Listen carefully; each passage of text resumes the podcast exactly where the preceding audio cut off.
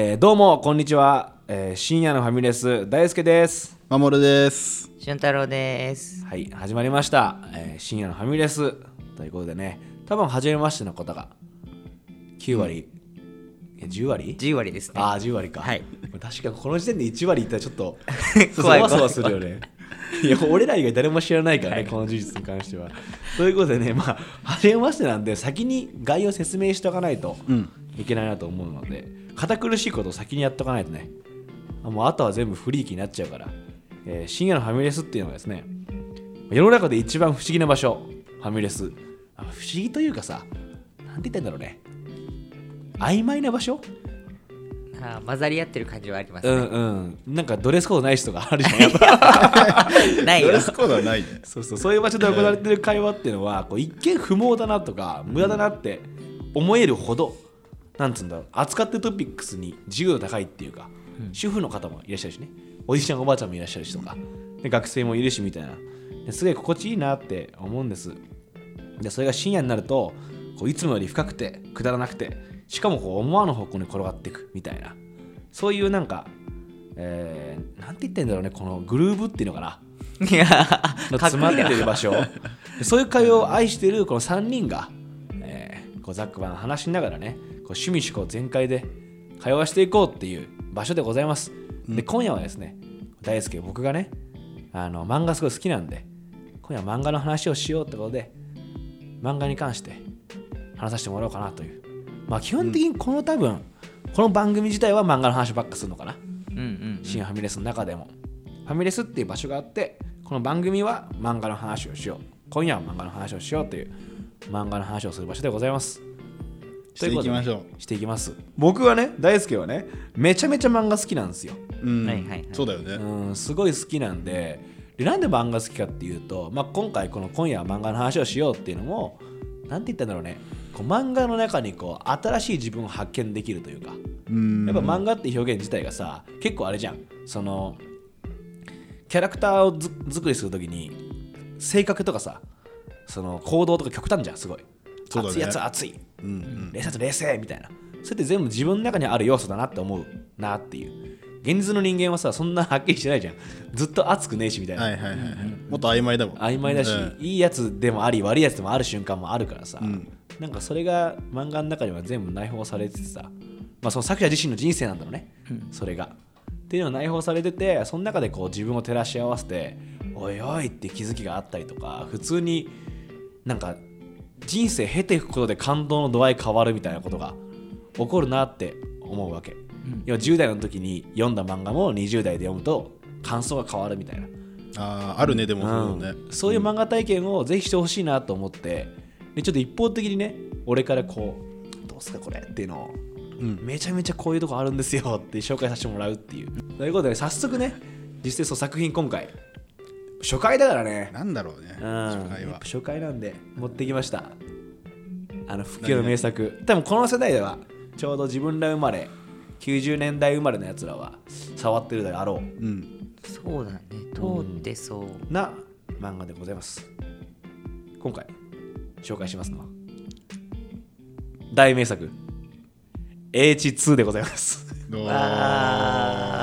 立光先生 H2 でございます。読んだことある？H2 2人は。あるある。あります。うん。結構好きだね、僕。も。そうでしょ、う。ん。なんかお好きらしいじゃない？そうですね。なんかね足立光結構好きです。昔、中学校ぐらいの時に、高校の時かな、あのドラマがやってたのよ。うんあの石原さとみとか山田孝之とか。そうなんですよね。そうそうそう。うん。まあ、後でごめん、話出てくるか。い。や全然全然。そうなんかそれきっかけで見始めてその後に漫画読んだ気がする。おーなるほど、うん。え俊太郎も、俺はタッチから入って、うん。なんだこれはということでその野球系の周辺の探ってって、うんうんうん。H2 に出会ったかな。だから H2 漫画読んだ後にドラマ見たかも。あうんー原作スタートのなんだ。うん。あー。お恥ずかしながらねこの夏なんですよ僕。ねえ2人は結構10年来の付き合いでしょ？だからそうだね。H2 相は当前か。だから逆にだからあんまり細かいとこ覚えてない。覚えてない。でしょ、うん。今めちゃめちゃフレッシュだから俺。一番最初感動をね味わった瞬間の。とんでもない熱狂の渦にいるからこれは H2 を紹介した方がいいな。改めてって思ったんだよね、すごい。でもこのタイミングで H2 ってなんでその巡り合ってんの、ああ確かに。ちょうどねこの夏あの電子書籍足立光作品電子書籍開放になったのあ、ん。やってなかったそれまで電子書籍やってなかったあそうなの？へそのキャンペーンの中であのサンデーのアプリの中でタッチ全話無料ってのがあって、あはいはいはい、はいはい触ってみるかって思って触ってみたの、ん。触ったことなかったから、ミックスだけだったから。最新作のミックスだけを読んだ読んでたの、うんうんうん。でも触ってなかったけど触ってみちゃおうって触ってみたら、タッチがめちゃめちゃ面白くて。なんでこんな面白いんだって思って、まあ、騒いでたの。結構タッチめっちゃ面白かったって、そしたら H2 のあるワンシーンの話をされて、ーうん。何それと。見たすぎるんですけどってなって。もうしょうがないと思って。見ますよと、ね。見たらタッチもおもろかったけどやっぱ H2 の面白さが尋常じゃなくて。うーんそれでもううわーってハマっちゃって。でどうやらしかも俺同い年らしいのよ H2 と。あ作品とってこと？28年前なのあ連載開始が。へえでほぼ俺らと同い年なんだよ。あそうなんだ。結構昔だね意外と。同いのやつらなの H2 ね。だからほぼもう30年前の作品なのよ。あーって思うとすごいさ、ねそう思うと結構歴史があるそっ作品だね。か。でもそう考えると、うん。俺たちの世代で読んだことある人少ないかもねまだまだちょっと前のだねそうだね。そう思うとね。俺たちの10個上ぐらいがみんな通ってて、うんうんあそうかもね。でも作品としてはさドラマがちょうど俺らがさ、うんうん小中高生ぐらい小中学生かそうそう。そうぐらいの時にそうね。なったから作品自体は知ってるんだよねみんな、いや原作意外と知らないんじゃないかなってそれ俺も思ってて。それで今回紹介改めてできたらいいなって。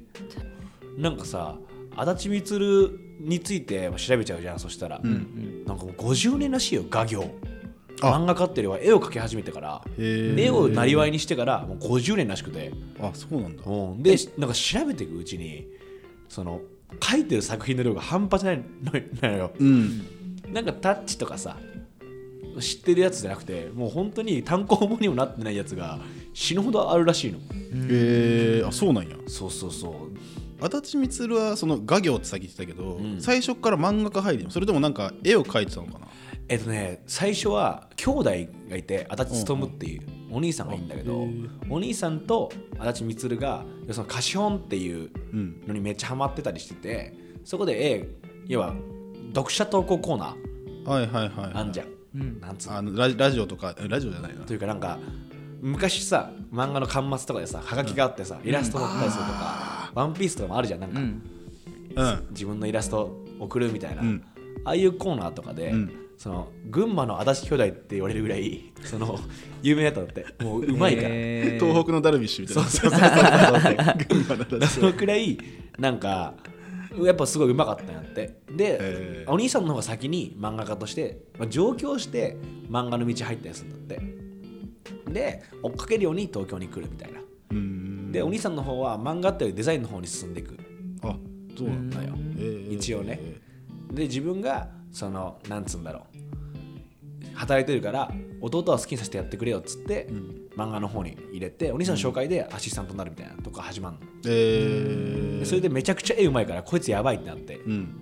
でなんかどんどん原作つけていや自分で思いつくっていうよりは、まあ、昔の多分当時の漫画の描き方は原作者がいて作画がいるっていうのがベースになっててそのノリでどんどん描いていくみたいな。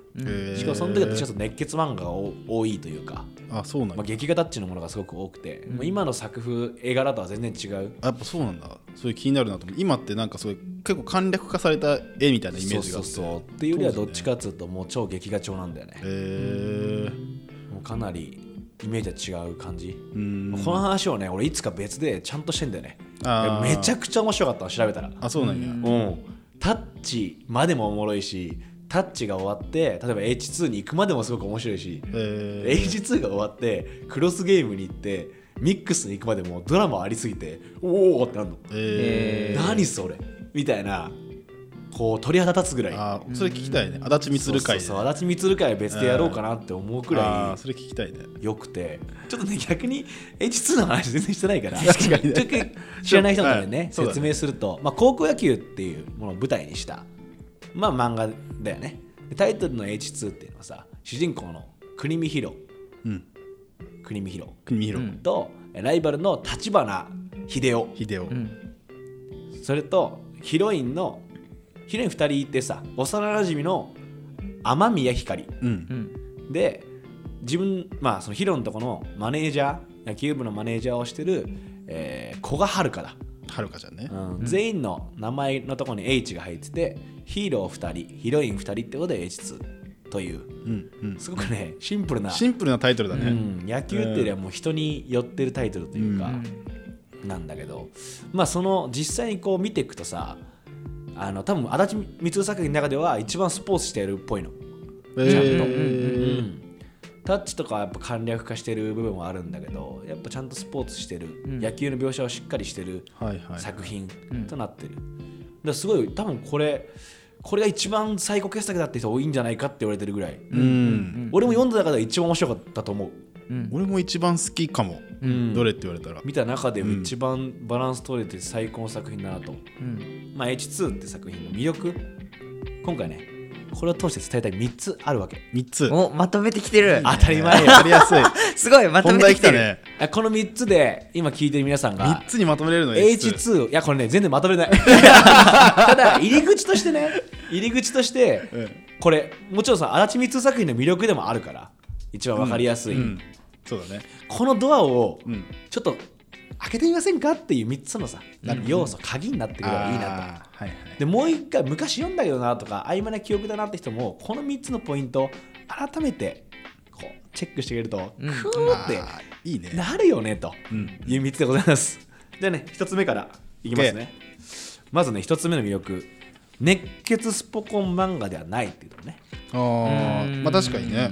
これね熱血スポコン漫画じゃないのはもう足立満触ってる人は分かってんじゃん。うんそうだよね。でもさ野球漫画って聞くとちょっとうってなる人もいると思うんだよね。いるよね。きっとはいはい汗かい。てうんなんかギリギリでしのぎ合ってとかさ、そうだね。9人しかいないチームで頑張るとか、うんうんうん。なんだろうな。ルーキーズみたいなね。そうそうルーキーズみたいなヤンキーがいてとか、うん。まずスポコンしないじゃん、しないね。汗臭くないんだよね。そうそう。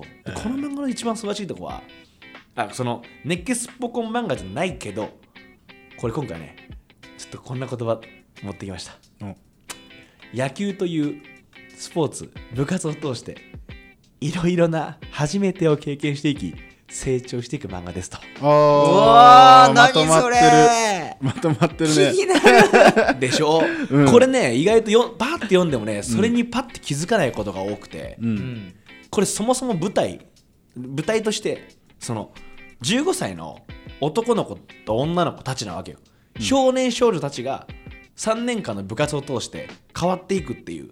うん。部活というかうん。学校生活って言っていいのかな。うん。その3年間の生活を通して大人になっていく物語なんだよね。もちろんベースにはラブコメ的な要素。要は恋愛があったり甲子園っていうスポーツっていう要素があったりするんだけど、その中に一番肝になってるのはそれを通した成長本当に初めての連続なんだよ実は。うん。ああなんかこの初めての連続ってキーワード俺今今なんか気づ気づいたというか聞いてあそうかもって思った。初めてが多いのか。初めてが多いんです今回。えー。このすごい。H2 という漫画は、まあ、15歳って多くない？なんでそれに、えーこれ面白いかってなんだ熱血ポコン漫画じゃないのに、ん。夢中になれるんだろうっていうスポーツなのに。うん。スポーツ漫画どっちかというとなんて言うんだろうな。興奮を求める漫画じゃん、確かにエキサイティングな戦いとか。うんうんうん。なんかね基本的にスポコン漫画の多分方程式としては挫折特訓勝利なのね。ああそれを繰り返していくの、そうだね。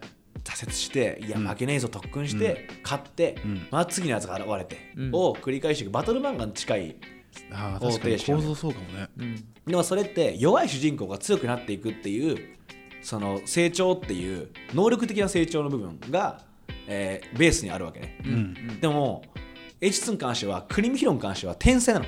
天才、うん。うん。これねこう聞いてる人にこう一個説明すると小学校の時からめちゃめちゃちっちゃいのにあ中学校か。中学生の時からちっちゃいのにもうなんて言うんだろう。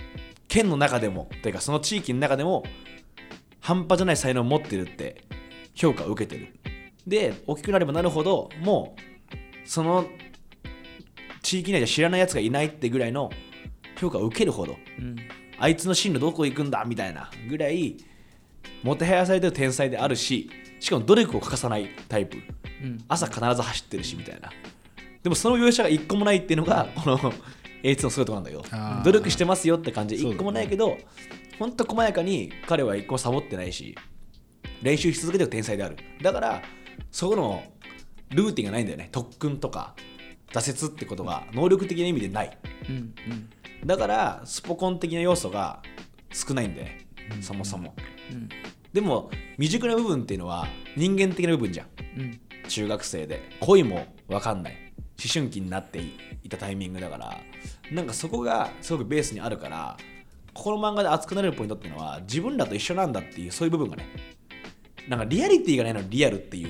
うんうんすごく設定は、いやそんなことないってこんな設定って冷静になれば言えるけど読んでると自分たちと共通するポイントはすごい多いんだよね。うんううん。んなんつうんだろう。だって天才じゃないじゃんそもそも自分らって、うんその読んでる読み手はよ。スポーツがすごいできるとかさ。そんな可愛い幼馴染がいるとかさ、のお気楽な両親だとかさ、ないわけよ。そのあちみつる作品にすごいありがちなんだけど。ありがとうねそういうそんな設定ってある、うんっていう設定なんだけどすごい細かくあの中にリアリティのある設定が入ってて、うん。それが引き込まれる部分なんだよね。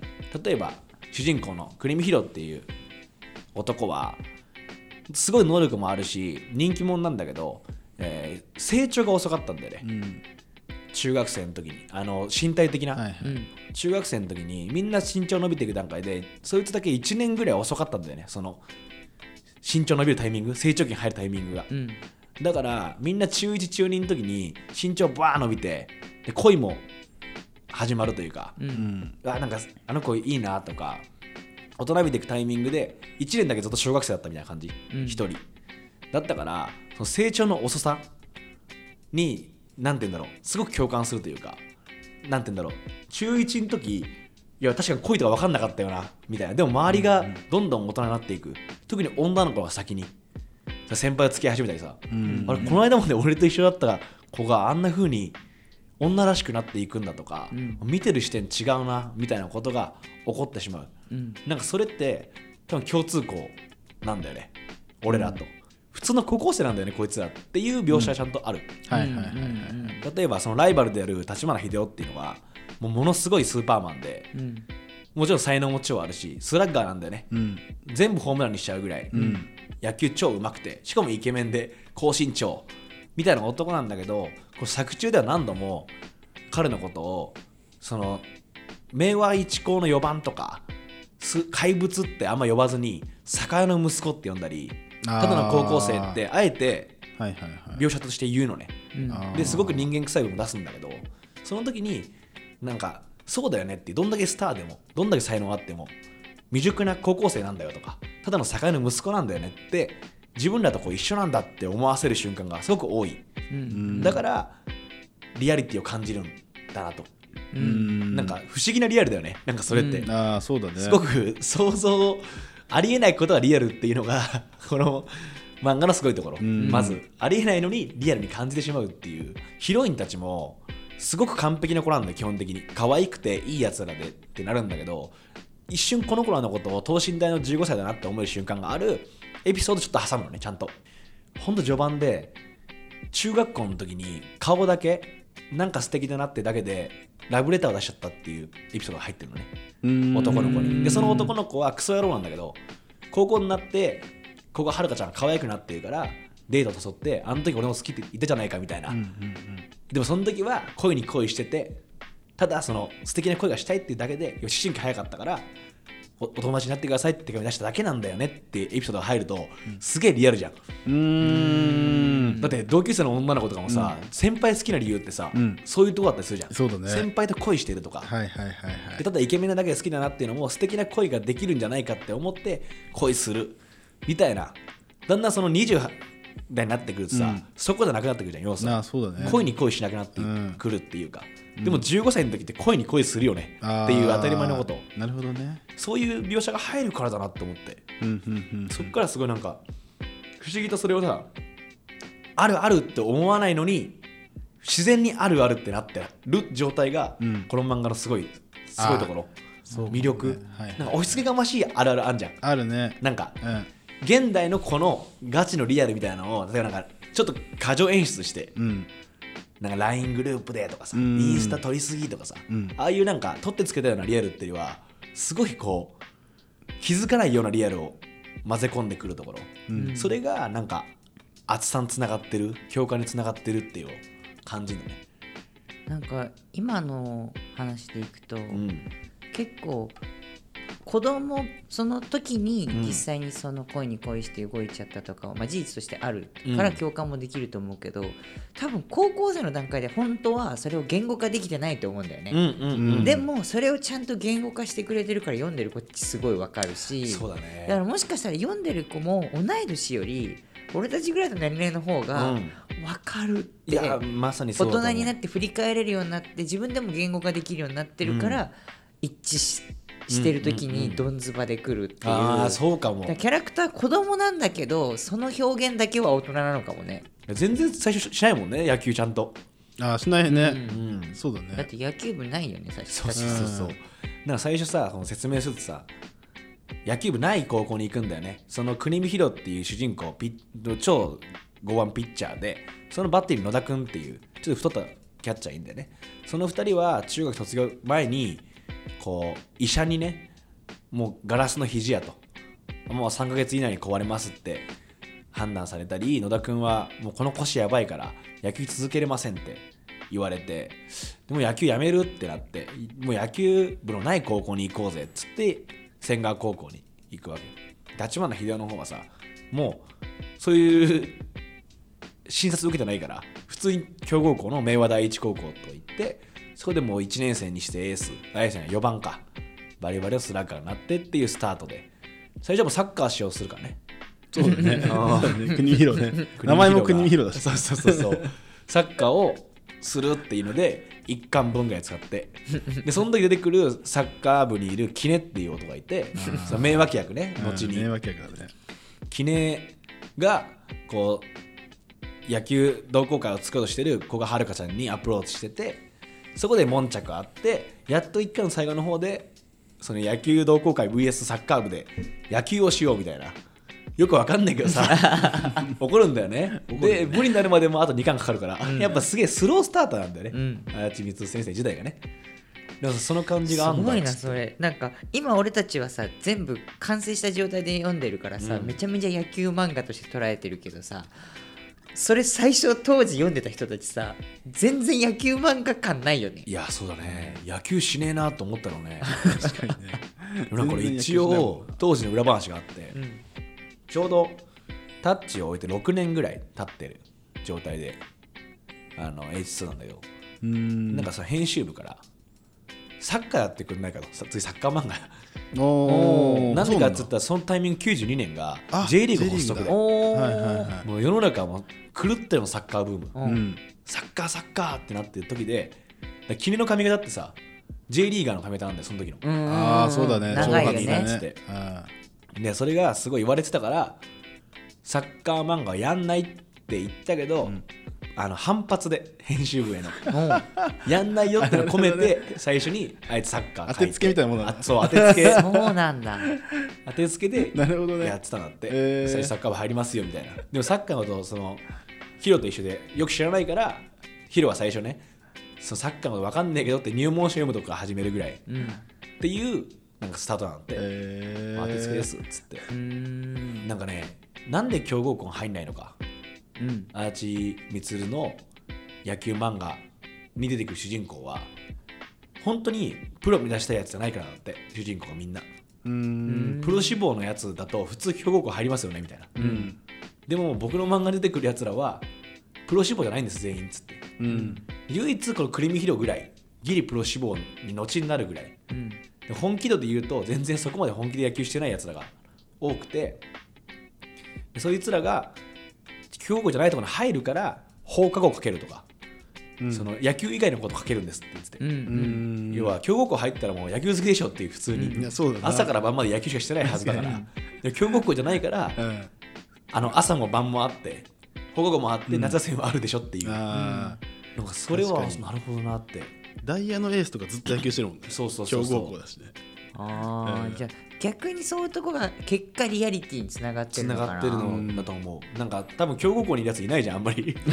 その ああその読む人もね。そうそうそうそう。だね。だから最初からクリミヒロは天才だし、うん。うんちゃんと能力あるやつが最初から揃ってるっていう練習をそんなにしなくてていいいい設定にしてあるうんそうそうそう。だからドラマのかけるっていう。あらしいんですよ。ーなるほどね。ん。そういうことか。だからすごいそのなんつうんだろうね。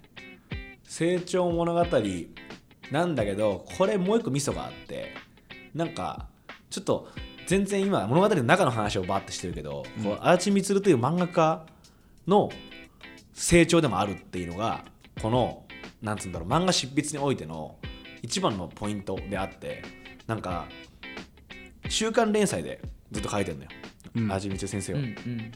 週刊少年サンデーに連載し続けててこの物語自体を作るときにほぼ何も決めずの始めになって、へえもうほぼ何も決めなってマジで。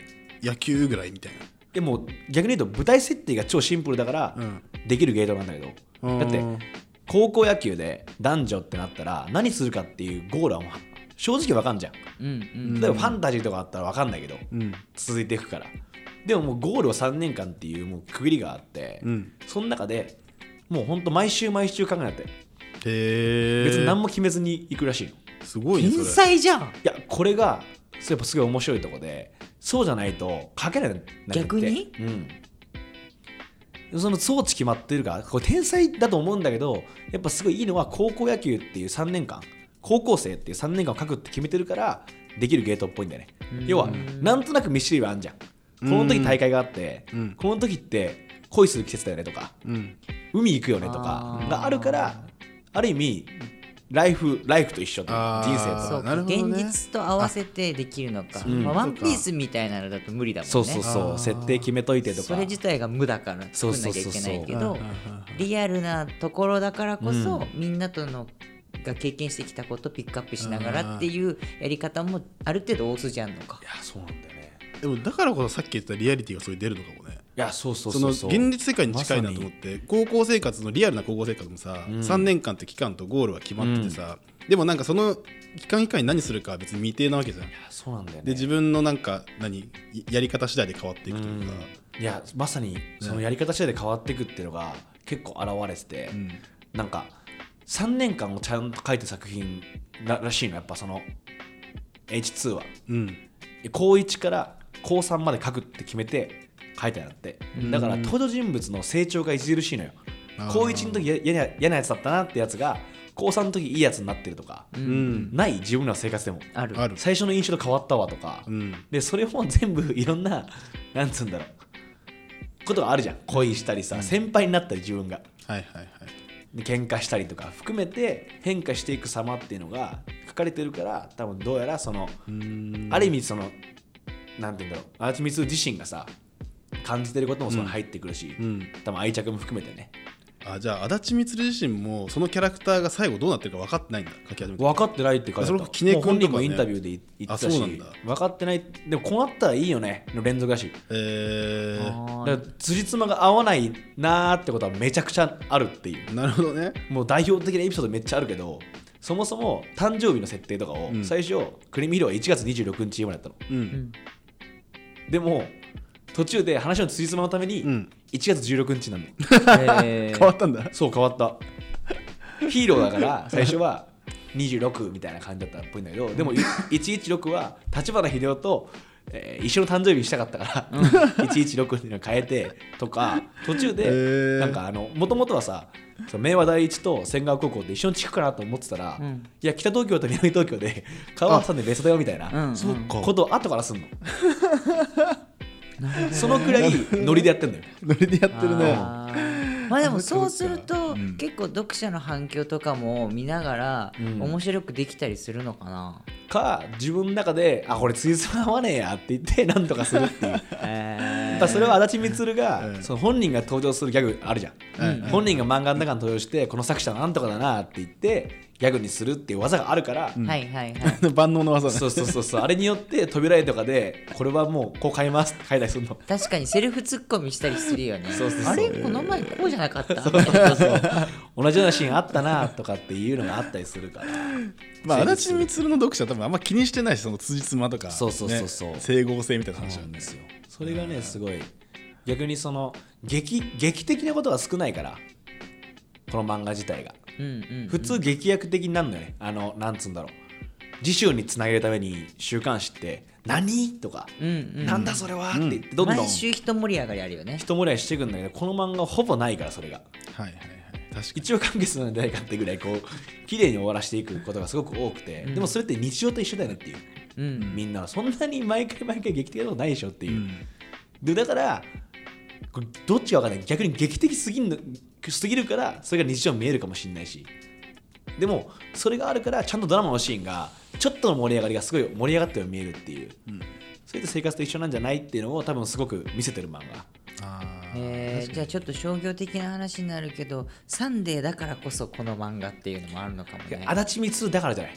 あーまあもちろん足立満の作風もあるけどこれがうん。ジャンプとかだとさ、もうちょっとさ一個一個の盛り上がり強めになってくるじゃん。もしくはあそれもあると思うね。でもこち亀で言うああ違う。ジャンプでこち亀的なポジションに入れるからだと思う。なるほどね。もうタッチがあったから絶対的な。はいはいはいはい。だからこの作風ができたんだろうなっていう感じは、いろいろな経験がこう積み重なって実績が積み重なってこの作品が生まれてるわけね。超人気だったらしそれでもやっぱ。うんうんうん面白いっつって。でもサンデーでも多分2つどっちもあるんだろうな。ジャンプじゃなんなかったろうしっていう。いやほんとそのくらいその日曜に出した漫画っていうのがうん。ベースにあるよねと、へ結構話しちゃったね。ね3つのポイントまだ1個目だもんねこれ。いやこれねちょっとやっぱ これ大話しちゃうんでね。ちょっと分けるか。分けるか。え分けよう。うんうんこれちょっとパー。ト1として皆さん聞いてもらって、はい続きはねパート2としてこの後別で配信してもらうん。でこれ辞書にしますか。ね。続きは。書にしよう。なんかすげえ語っちゃったもんねね。いやこれはね 難しいね短くまとめるのは。難しいね。うん。うん。いや本当にいいとこいっぱいあるけど熱っぽくなっちゃうよね。いやーなるよね。うんうん。ちょっとこれで置いてけぼりになっちゃったなって人はね ごめんなさいって形よもうそれは。まあでも言うて深夜のファミレスで語ってるっていういやーあれだからね。そうそうそうそう。だらだら喋っちゃうわそれは。間違い減っちゃうよ。ちょっとでパート2の方に、はい。うん。じゃあ一旦ねここでパート1お別れということで。ありがとうございました